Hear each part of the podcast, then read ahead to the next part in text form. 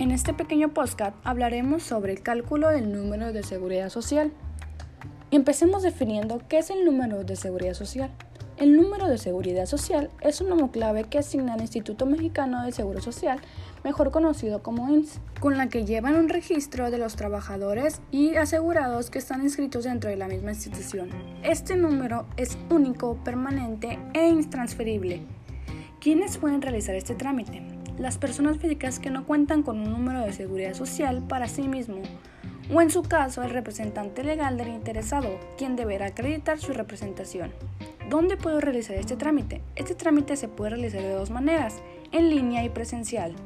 Si consideras la opción en línea, deberás seguir los siguientes pasos. Entrar a la página del IMSS, ir al botón número de seguridad social, te pedirán datos como la CURP y un correo electrónico. Deberás ingresar el dígito de verificación. Se te pedirá un correo electrónico para que la dependencia te envíe un cuestionario de satisfacción con el servicio.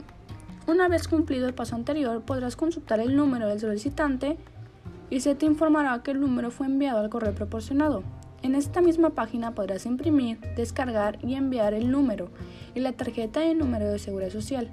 Una vez que se corrobore el envío a tu correo electrónico el documento con el número, deberás seleccionar la opción de finalizar trámite.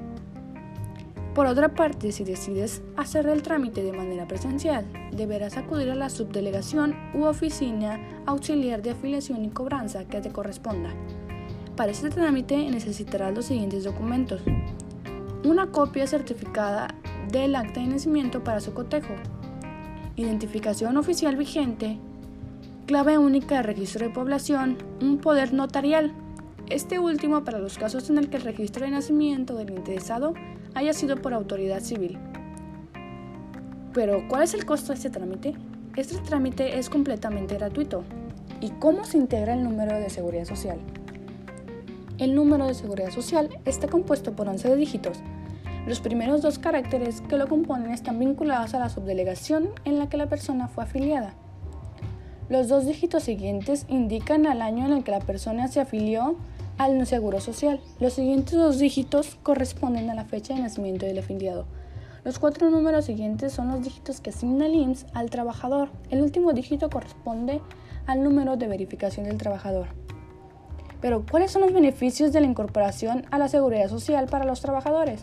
Entre los beneficios se encuentra la atención médica hospitalaria, farmacéutica y rehabilitación para los trabajadores y su familia, ahorro para el retiro, guardería para sus hijos, prestaciones sociales, prestaciones en casos de invalidez o fallecimiento. Por eso es importante que realices los trámites para que se te acredite la incorporación a la seguridad social y así puedas gozar de estos y más beneficios.